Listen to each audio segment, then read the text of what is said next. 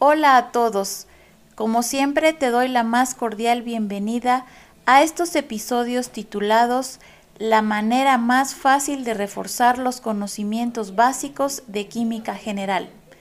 Te invito a que juntos repasemos algunos conceptos desde el punto de vista químico. Acompáñame en esta emisión. Tema que te voy a presentar en esta ocasión es la continuación del episodio titulado Reacciones químicas contra ecuaciones químicas. Así que, si no lo has escuchado, te invito a que lo hagas, ya que en ese episodio mencioné de manera general las distintas reacciones químicas que podemos realizar o encontrar. Por lo que en esta ocasión te explicaré con un poco más de detalle cada una de ellas. De cualquier forma, si quieres saber más de alguna de estas reacciones que te comentaré a continuación, podrás hacer la búsqueda más profunda al respecto.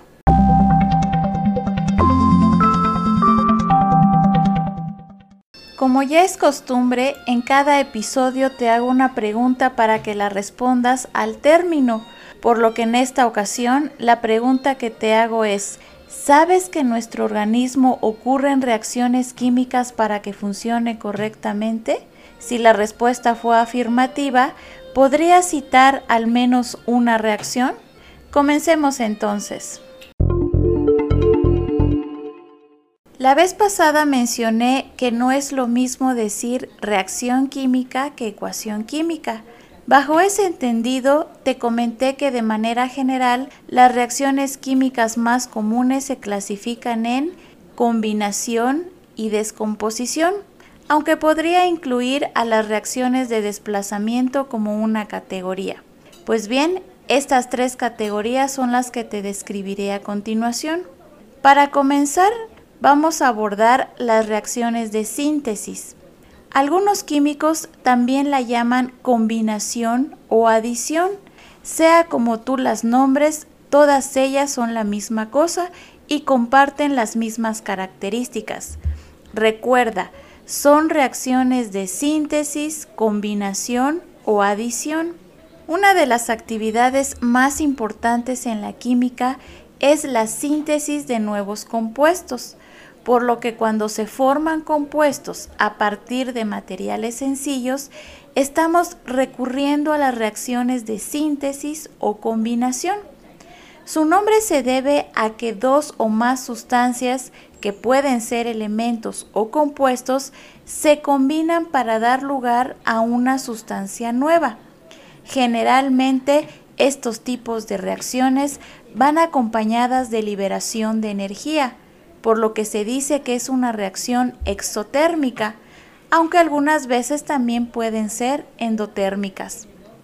La representación de este tipo de reacciones por lo general se hace de la forma A más B igual a AB. En muchos de los casos, las reacciones de síntesis comienzan con elementos, por ejemplo, que pueden involucrar al oxígeno, como es el caso del carbono más oxígeno que origina dióxido de carbono. O por ejemplo, hidrógeno molecular más oxígeno molecular me va a generar agua. Este tipo de reacciones se les puede clasificar como reacciones de combustión por la presencia del oxígeno.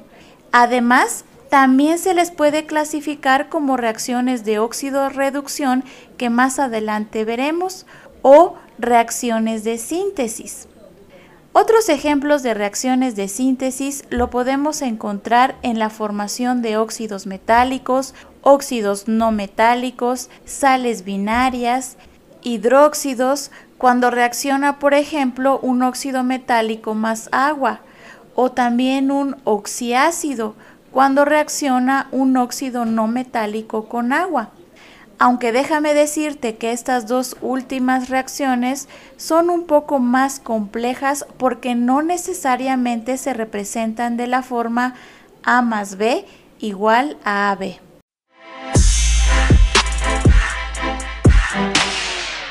En cuanto a las reacciones de análisis, se le conocen también como reacciones de descomposición En este tipo de reacciones, como su nombre lo indica, un compuesto se descompone para formar dos o más sustancias. Si lo queremos ver de esta manera, estos tipos de reacciones son el inverso de las primeras reacciones que mencionamos al inicio, las de combinación. El caso es que estas reacciones, las reacciones de descomposición, se logran por lo regular por medio de calentamiento o aplicación de corriente eléctrica.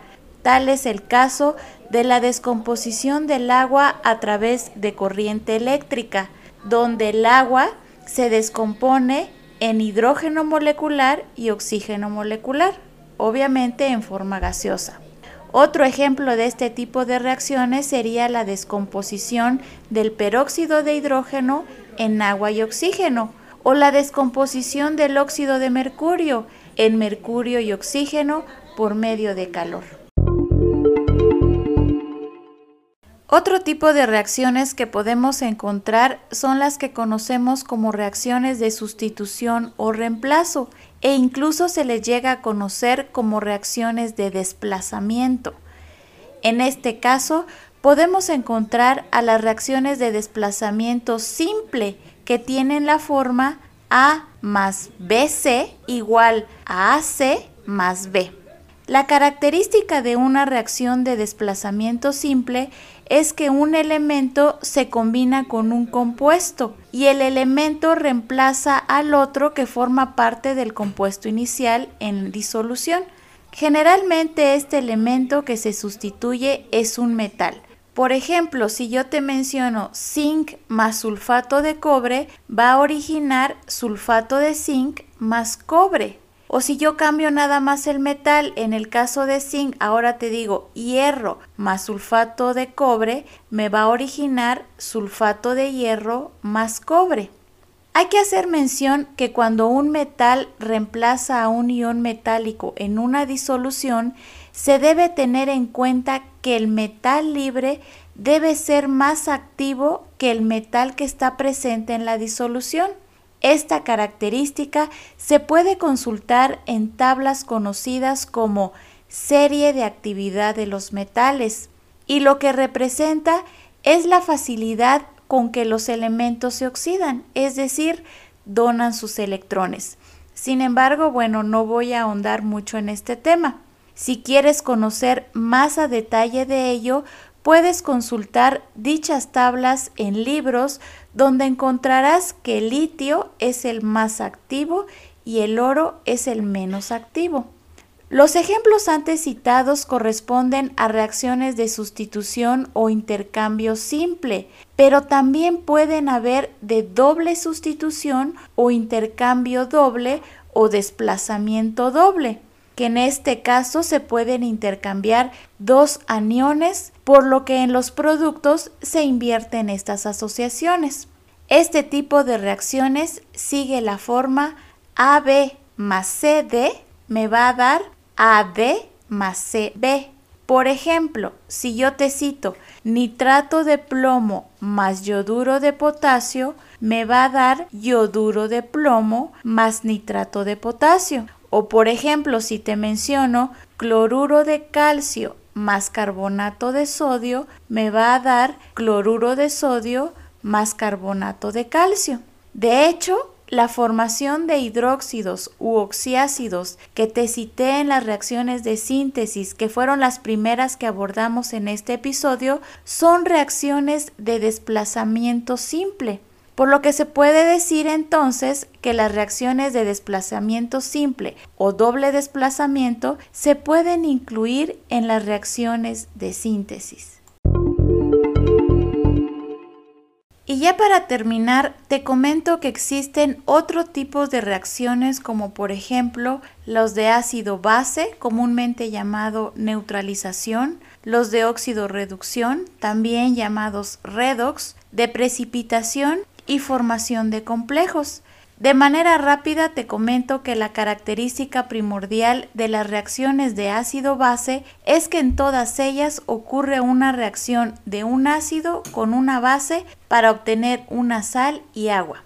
Por ejemplo, si te cito ácido clorhídrico más hidróxido de sodio me va a dar cloruro de sodio más agua. O por ejemplo, si yo te digo ácido nítrico más hidróxido de potasio, me va a originar nitrato de potasio más agua. En cambio, en las reacciones de oxidación-reducción o reacciones redox, como usualmente las conocemos, involucra una transferencia de electrones, es decir, algunas especies ganan o ceden sus electrones para reducirse u oxidarse. Por ejemplo, si te cito magnesio más oxígeno, me va a dar óxido de magnesio. En este caso, cada átomo de magnesio cedió o perdió dos electrones y cada átomo de oxígeno ganó esos dos electrones. Del mismo modo, se tiene a las reacciones de precipitación donde se forma un precipitado como producto de la reacción, precisamente de ahí viene su nombre. Y por último tenemos a las reacciones de formación de complejo cuya característica es la formación de compuestos de coordinación o complejo como producto de reacción.